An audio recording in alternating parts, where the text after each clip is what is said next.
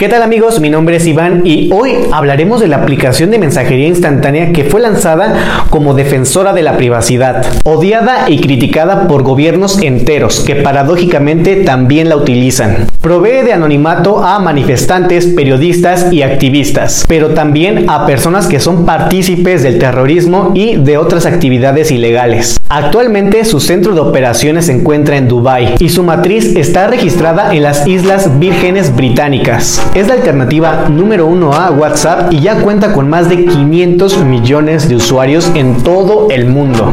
Por supuesto que nos referimos a Telegram. Esta historia comienza con Pavel Durov. Nació el 10 de octubre de 1984 en San Petersburgo, pero pasó la mayor parte de su niñez en Italia, ya que su padre Valery es doctor en filología y estaba empleado en ese país. En 2001, Pavel regresa a Rusia para continuar con sus estudios y en 2006 se licenció en Filología por la Universidad Estatal de San Petersburgo. Mientras se preparaba para ser intérprete y traductor, creó una librería online a la que llamó duro.com, la cual tenía la funcionalidad de compartir apuntes y libros para su comunidad estudiantil. Este invento se hizo popular en la universidad y entonces lo amplió a un foro universitario. En el año 2006, un periódico de San Petersburgo publicó un artículo sobre dicho foro. Su antiguo compañero, Vyacheslav Milashvili, estaba viviendo en Estados Unidos y leyó el artículo. Viendo su potencial, se reunió con Pavel Durov y el padre de Milashvili financió el proyecto en noviembre del 2006 como B-Contact. A finales del 2007 tenía 3 millones de usuarios. En su origen pretendía ser una red social estudiantil, pero pronto se volvió una red social pública y fue conocida como el Facebook ruso. En el año 2010, algunas asociaciones estadounidenses colocaron a Big Contact en el segundo lugar de distribuidores ilegales de música en todo el mundo. Se iniciaron demandas y pleitos sin éxito. El 4 de diciembre del 2012 se celebraron las elecciones en Rusia y tras la victoria del partido gobernante, muchas historias de fraude inundaron Internet, contribuyendo a la aparición de muchos grupos opositores en las redes sociales. Dos semanas más tarde, el Servicio de Seguridad Federal se dirigió a Pavel Durov, pidiéndole que bloqueara a siete de esos grupos en su red social. Pavel se negó y fue citado a comparecer a la oficina del fiscal general para testificar, pero no fue imputado. En mayo del 2012, B-Contact tenía 150 millones de usuarios. El 16 de abril del 2014, Durov se negó públicamente a entregar datos de los manifestantes ucranianos en agencias de seguridad rusa y a bloquear algunas páginas de su red social alegando que las peticiones eran ilegales. El 21 de abril del 2014, Durov fue despedido de su cargo de CEO en B-Contact. Durov afirmó que la compañía había sido tomada por los aliados de Vladimir Putin, sugiriendo que su salida era el resultado de su negativa a entregar datos personales de usuarios a los servicios de seguridad rusos. Cuando los aliados de Putin consiguieron el 88% de la red social, Durov vendió sus acciones por unos no confirmados 300 millones de dólares. Durov abandonó Rusia en 2014 y afirmó que no tenía planes para volver.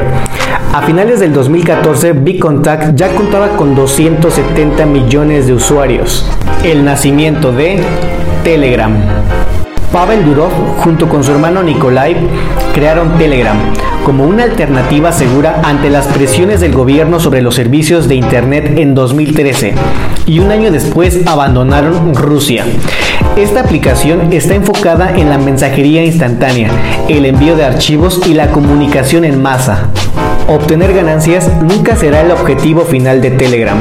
Para mis propósitos como una persona no alineada geográfica y políticamente, Telegram es una herramienta esencial y neutral. Pavel Durov.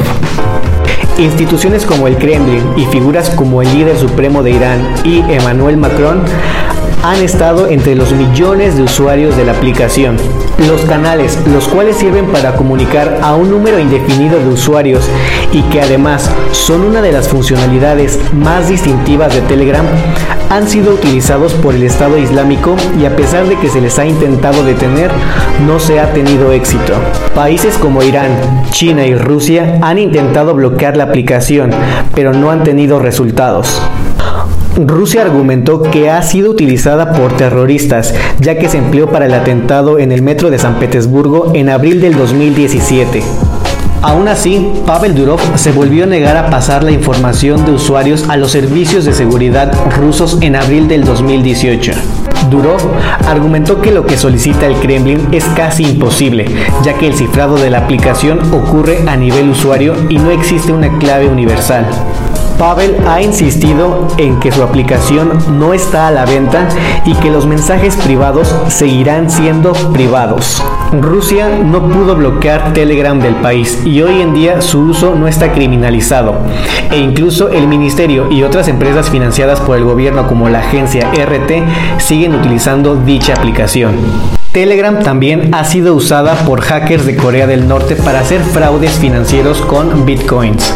Debido a todas estas polémicas, Edward Snowden, consultor tecnológico estadounidense, dijo, estoy totalmente de acuerdo a la crítica a WhatsApp, es por eso que recomiendo Signal, pero incluso es menos peligroso que lo que hace Telegram. A decir verdad, es triste porque Telegram tuvo años para arreglarlo, pero Pavel Durov prefirió no hacerlo.